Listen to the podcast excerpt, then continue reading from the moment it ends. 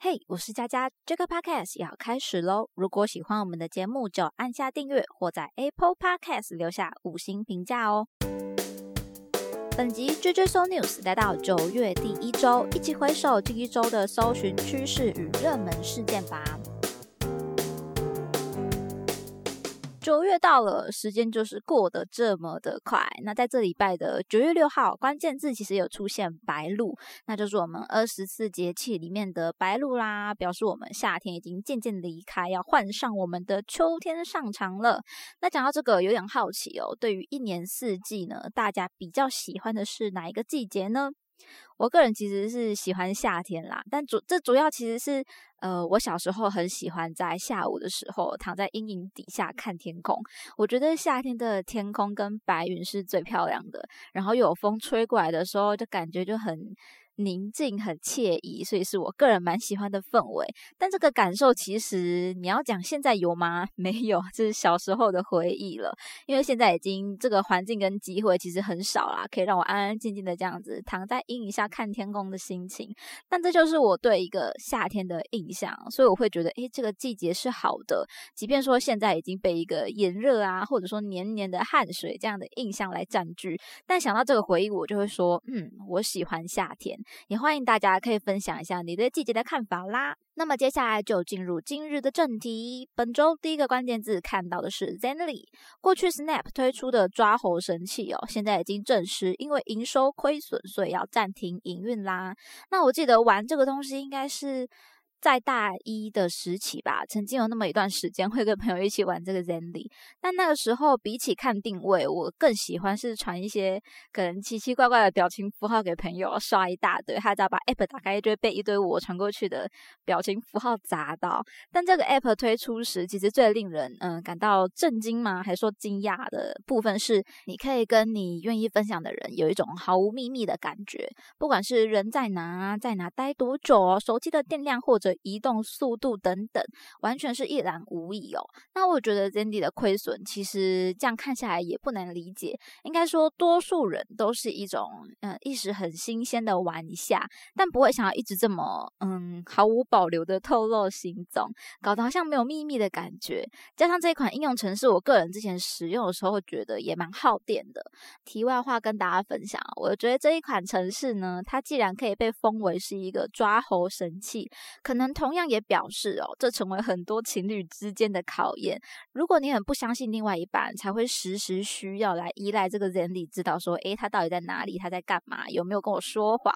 但你如果相信他的话，你可能就诶，一开始新鲜玩完之后，就觉得这个城市这个 app 好像没有什么用处了。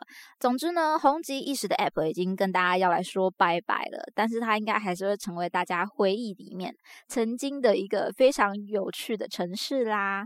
接下来看到下一个关键字是基本工资。再次调涨的基本工资，明年将来到的是两万六千四百元，时薪则是一百七十六。那我想到以前高中的时候，哎，打工时薪才九十五元呢，所以说变化真的很多很大。如果你要这样子比较的话，但是以话题上大家比较关注的是基本工资的调涨，真的有帮助到民生吗？帮助到你生活了吗？那蛮多人其实都有抱怨哦，工工资上涨，但物价同时也上涨了，所以生活。压力它还是增加的，其实毫无帮助。不知道大家对这件事情有什么样的看法呢？相关议题最近也有在讨论的，像是最低工资法。那最低工资法的用意是在要让调薪的制度更加的完善啊，更加的一种有依据的感觉。不过至今难以推进的原因，就是因为嗯，劳资双方难以建立共识，哪一些标准应该采纳啊等等的问题。那原本台湾的基本工资其实它是属于一个法规命令，定定最低工资法的话，它就会转身成为一个法的概念，所以它更加不能去马虎。不过调薪这一件事情还是有很多因素去影响的啦。虽然我对这个法律啊，或者说经济市场的了解并不是很深刻啦，但是不难想象这个很难达到共识的状况啊。不过努力也是不能停，这也是肯定的啦。回到针对基本工资的相关议题哦，我们刚刚说大家都抱怨涨工资没有用，因为物资也上涨的这件事情，就可以来看一下 CPI 指数啦。根据主计处统计哦，以七月来说，相较去年确实有三点一七的成长，其中以食物的部分成长是最高的。那以今年的八月跟七月来比较的话，虽然说是有下降，但是根据联合新闻网的报道，需要注意台币贬值的问题。这部分如果是一些有进出口业务的老板呐，或者是相关投资者，可能就要多多注意喽。中央大学经济系教授吴大任表示，供应链逐渐恢复，但台币贬值如果严重，进口物价的压力就会上涨，可能会出现输入性通膨的问题喽。那 CPI 跟基本工资有哪些关联呢？这位吴教授也说了，因为现在已经涨价的商品已经不太可能会下调了，基本工资调涨的情况下呢，商家的成本增加，它也有可能会再做一个调涨的状况。但是以供需问题来说，调涨可能是大家会让大家不想要去做消费嘛，这个问题就会牵制到业者，那么这就是市场之间的平衡跟控制啦。不过如果讲到物价上涨，已经在我们节目出现加这一次可能。但是第三次吗？还是第四次？就是我们的阿唐咸粥，它又涨价啦！哎，这么说起来，它的涨价速度真的是又快又狠，而且幅度都不小哦。这个月内从一百八涨到了两百六，其实我还蛮佩服老板的勇气的。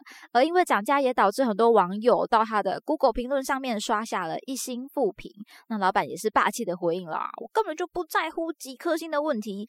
不过，其实以 Google 的评论来说，已经算是大家嗯，可能要决定要不要去吃啊，或者说玩一个景点的考虑因素之一啦。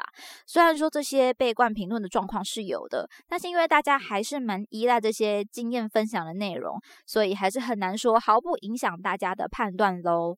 不过说起来，评价如何，最终还是要回到商品的品质上面了。如果真的这么厉害哦，虽然生意有影响，但是应该还是可以持续发展嘛，因为还是会有一些嗯吃过的人愿意支持他的在地朋友会继续支持他，说不定老板还会想说啊。太好了，以后不会再爆满一堆观光客来，嗯，让我累坏了 之类的。阿唐咸州真的太容易赶上这些涨价的风波了。但这几天出现网友复评哦，还有说到说，哎，店家不主动提供发票，那这又是另外一个延伸问题了。说实话，其实很多小吃摊都没有提供发票，虽然说有可能是因为还不到达标准。那后续国税局也表示，可能会前往进行消费的稽查。那以开发票这件事情呢，实物。上如果业者有漏开，或者说你要跟他要才会有的状况呢，其实，在实物的管理上是有一点困难。那也就是这些单位啊，或者说管理方式上需要再去做调整的喽。最后，就在这几天，大家应该在华脸书啊、IG 不陌生的关键字话题，应该就是杨丞琳啦。从他发言自己是呃广东人，到生日被网友挖出来说，哎，竟然是六月四号这样的中国经济日。再来呢，就是他说，哎，台湾吃海鲜很奢侈，引起很多台湾朋友的不满哦。那其实突然觉得，刚讲完阿唐咸粥啦，也以我的收入来说，这一碗海鲜粥确实是有一点奢侈。是的，但是并不是说，哎，所有吃海鲜的状况都很奢侈哦。我家自己是沿海地区，所以其实日常来说蛮常吃到鱼的。但是其实也要看种类啊，不管你是鱼啊还是肉，任何的料理，你要吃奢侈还是说吃平价，都是有选择的。当然，这个阳城里的海鲜很奢侈，这个风波呢，它确实有被断章取义的可能，那就是一个演艺人员呐，娱乐话题，又或者说因为前往中国发。发展啦，有时候明明不是政治，却还是不得不牵扯上这一些议题哦。可以看到啊，确实名人也有他辛苦的地方。那么面对舆论如何处理，就是必须面对的课题啦。因为在网络时代，资讯的流通让舆论更容易散播。从我们今天的讨论上来看，这件事情不管是人还是对店家都是一样的啦。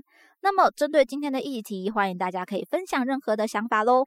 本周的 Jack Podcast 就分享到这边，喜欢的话要记得订阅、加分享或者留下你的评价哦。追剧松历史系列与大家一起思考与迈进，期待您下次继续收听。我是佳佳，大家拜拜。